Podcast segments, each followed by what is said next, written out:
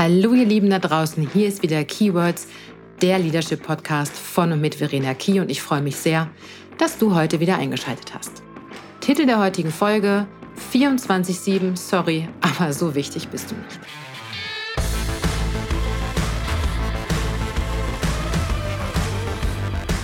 Immer wieder beschäftigt mich dieses Thema mit der ständigen Erreichbarkeit. Mich selbst und es ist oft ein Thema in meinen Workshops, Beratungen und Coachings. Und ich habe auch schon viele Diskussionen dazu mit meinem Mann geführt. Ich glaube, der will das jetzt überhaupt gar nicht hören, dass ich ihn hier erwähne. Aber was muss, das muss. Fakt ist, wir ticken da gänzlich anders. Er hat als selbstständiger Unternehmer immer die Auffassung gehabt, für seine Kunden dauerhaft erreichbar zu sein, zumindest zeitnah und schnell. Also im Sinne von Telefonklingel, natürlich gehe ich dran. E-Mail kommt vom Kunden, na klar lese ich die. Und ich wiederum agiere da ganz anders. Und das war oft schon, nennen wir es Diskussionsgrundlage bei uns beiden, weil er mal sagte, du bist halt immer nicht erreichbar. Geh doch dran, wenn es klingelt. Und wie gesagt, ich handhabe das jetzt schon seit vielen Jahren anders und wie ihr seht, lebe ich in meinem Unternehmen noch immer. Und auch auf die Gefahr hin, dass vielleicht du jetzt kein Kunde mehr bei mir werden möchtest, möchte ich trotzdem erzählen, dass ich mein Handy immer lautlos habe. Immer. Wenn ich sehe, dass jemand anruft, gehe ich ran. Aber auch nur dann, wenn es für mich gerade zeitlich passt.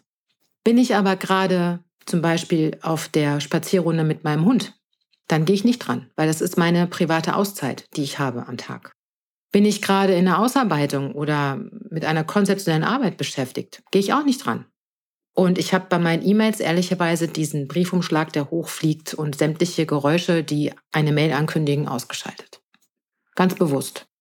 Weil nichts passiert. Also ob ich diese Mail jetzt beantworte oder in einer halben Stunde, wir gucken doch sowieso ständig ins Postfach. Und Warum tue ich das alles genau so? Schaut ihr, es hat nichts mit mangelnder Wertschätzung oder womöglich mit Arroganz zu tun, sondern damit, dass ich mittlerweile gelernt habe und auch sehr schmerzhaft gelernt habe, dass ich nicht ständig erreichbar sein muss. Ich möchte meine Zeit effizient nutzen und mich nicht rausbringen lassen. Und ich möchte meine Kunden dann zurückrufen, wenn ich Zeit und auch den Kopf frei dafür habe, um mich dann auch wirklich auf meinen Kunden mit ganzer Präsenz konzentrieren zu können. Und ehrlicherweise habe ich abgesehen davon auch nicht die Erwartungshaltung, dass meine Kunden immer erreichbar sind. Das mal als kleiner Einstieg für heute. Ich habe mich vor gut zwei Wochen mit jemandem unterhalten, der mir von seiner Kollegin erzählt hat. Und dieses Gespräch war für mich der Aufhänger für genau diese Folge heute.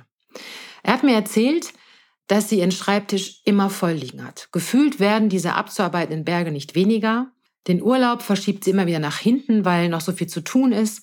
Und ihre Mails werden später am Abend beantwortet. Sie schickt am Wochenende welche und werden auch aus dem Urlaub geschrieben. Und das hat mich gleichermaßen stutzig wie nachdenklich gemacht. Zum einen, weil ich dieses Phänomen gerade bei Führungskräften ganz oft erlebe und es mich zum anderen an meine eigene Zeit als angestellte Führungskraft erinnert hat. Eine Zeit von über zwölf Jahren, in denen ich in dem Hamsterrad ständiger Erreichbarkeit und Überlastung gefangen war. Eine Zeit, die mich schlussendlich gesundheitlich an meine Grenzen gebracht hat. Und abgesehen von der Tatsache, dass kein Hahn danach gekräht hat, dass ich so viel arbeite, es mir niemand gedankt hat, dass ich ständig erreichbar war und aus dem Urlaub Mails beantwortet habe.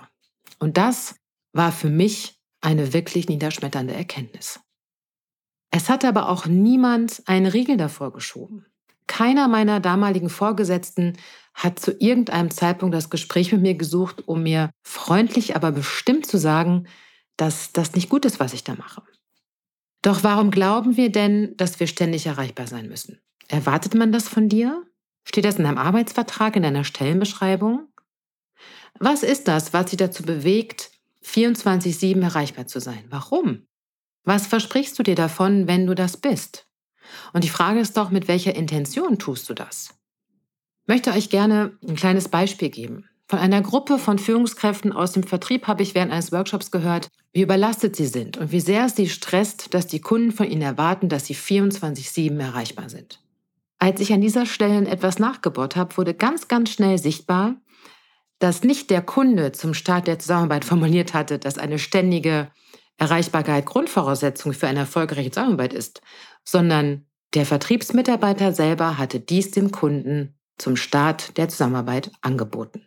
Ja, warum? Also ich habe mich echt gefragt, warum macht man denn das? Also auf die Idee und ich habe früher auch im Vertrieb gearbeitet, wäre ich nie gekommen. Vielleicht hat man das getan, um es als Verkaufsargument zu verwenden. Und jetzt bin ich ein bisschen böse, weil einem vielleicht sonst nicht mehr viel eingefallen ist, warum dieser Kunde unbedingt mit mir arbeiten soll.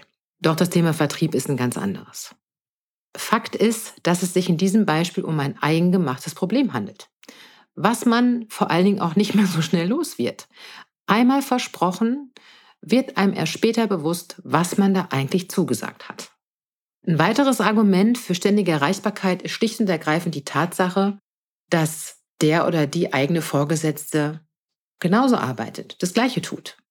Du adaptierst also das Verhalten deiner eigenen Führungskraft und oft bist du dessen gar nicht so bewusst. Das hat auch manchmal eine Historie im Unternehmen. So nach dem Motto, alle Menschen, die hier Führungskraft sind, die etwas darstellen, eine Wichtigkeit haben, etwas bedeuten, die arbeiten auch über die normalen Arbeitszeiten hinaus. Denn dann sind sie wichtig, dann sind sie erfolgreich. Und dazu verweise ich gerne nochmal auf Folge 8. Führung vererbt sich. Hör da gerne mal rein, dann weißt du, was ich damit meine.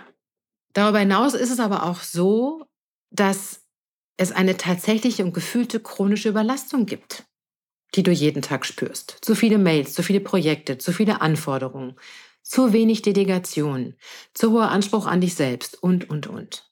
Ich möchte dir heute nicht lang und breit etwas von Kultur, Kommunikation und Wertschätzung Unternehmen erzählen, obwohl alle drei Faktoren äh, in dieses Thema in hohem Maße reinspielen.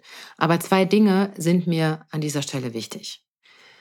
Nochmal die Frage, warum sind wir so? Du, ihr, deine Vorgesetzten, deine Mitarbeitenden, ich, Warum glauben wir so fest daran, dass wir ständig und dauerhaft erreichbar sein müssen? Zum einen hat es aus meiner Sicht etwas mit fehlender Wertschätzung dir gegenüber zu tun, ob bewusst oder unbewusst. Und ich glaube, dass wir Menschen oft versuchen, durch noch mehr Arbeit, noch mehr Erreichbarkeit, Mails nach 22 Uhr aus dem Urlaub und, und, und, auf uns aufmerksam zu machen. Wir wollen zeigen, wie hart wir arbeiten, wie viel wir zu tun haben, wie unersetzlich wir sind, wie sehr wir uns engagieren. Und naja, so strampelst du dich immer mehr ab Du steigerst dein Arbeitspensum, opferst deine Abende, deine Freizeit, nimmst Streit mit deiner Familie in Kauf, nur um vielleicht ein wenig mehr Anerkennung für deine Arbeit zu bekommen. Problem ist, die kommt nicht. Egal, was du auch tust. Du wirst oder hast vielleicht schon festgestellt, dass das niemanden in deinem Arbeitsumfeld interessiert oder auch nur irgendwann mal lobend erwähnt. Weißt du, ich bin der festen Überzeugung, dass du für deine Vorgesetzten und Mitarbeitenden sichtbarer wirst, wenn du genau dieses Verhalten ablegst. Ich glaube, wenn du dich abgrenzt und eben nicht dauerhaft on air bist, wenn du es anders machst, und zwar so, dass es dir gut damit geht, ich glaube, dann wirst du eher gesehen, als wenn du in dem gleichen Fahrwasser schwimmst. Und dann möchte ich dich auch darum bitten, darüber nachzudenken, was dein Verhalten auch bei deinen Mitarbeitenden auslöst. Mitunter können sie sich durch dein Verhalten, durch deine Erreichbarkeit in Zugzwang fühlen. Vielleicht gehen sie auch dazu über, 24-7 erreichbar zu sein, weil sie merken, dass du das bist. Vielleicht fangen sie auch an, am Wochenende E-Mail zu schreiben, weil sie von dir welche am Wochenende bekommen. Und somit suggerierst du, obwohl du das gar nicht willst, mit deinem Verhalten eine Erwartungshaltung, die du gar nicht hast. Und schon spülst du deine Mitarbeitenden mit in dein Hamsterrad, obwohl sie da vielleicht vorher gar nicht waren. Dazu kommt, dass du als Führungskraft eine Fürsorgepflicht hast. Es liegt auch in deiner Verantwortung, deine Mitarbeitenden zu schützen, sicherzustellen, dass sie gut mit ihren Ressourcen umgehen, dass sie gesund, motiviert und leistungsfähig bleiben. Und das hat auch mit Achtsamkeit zu tun. Also wenn du nicht gut für dich sorgst und darauf achtest, dass deine, ich nenne es jetzt einfach mal Work-Life-Balance stimmt, dann kannst du auch nicht auf die anderen achten. Das hat immer eine Wechselwirkung. Also sei dir bewusst, dass Mails, die am Wochenende oder mitten in der Nacht an externe Kunden versendet werden, auch da eine negative Auswirkung auf dein Unternehmen, deinen Bereich haben können. Ja, also habe auch, wenn deine Mitarbeitenden E-Mails schreiben an Kunden am Wochenende, wenn du das tust, hab bitte auch auf dem Schirm, welche Außenwirkungen das bei deinen Kunden und deinen externen Ansprechpartnern auf dein Unternehmen haben kann. Vor allem dann, wenn einer dieser Kunden sehr stark auf die Work-Life-Balance seiner Mitarbeitenden achtet. Über die lassen ihre Mitarbeiter rund um die Uhr schaffen, bis hin zu, die haben ihre Prozesse und Abläufe nicht im Griff, kann alles bei deinen externen Ansprechpartnern, bei deinen Kunden im Kopf entstehen. Und zu guter Letzt möchte ich dir sagen, dass nichts auf der Welt es wert ist, dass du dich nicht um dich und deine Ruhephasen kümmerst. Die Welt geht nicht unter, wenn du im Urlaub das machst, was Urlaub ist. Urlaub. Kein Kunde, kein Vorgesetzter stirbt davon, wenn du die Mail von heute Abend erst morgen früh beantwortest.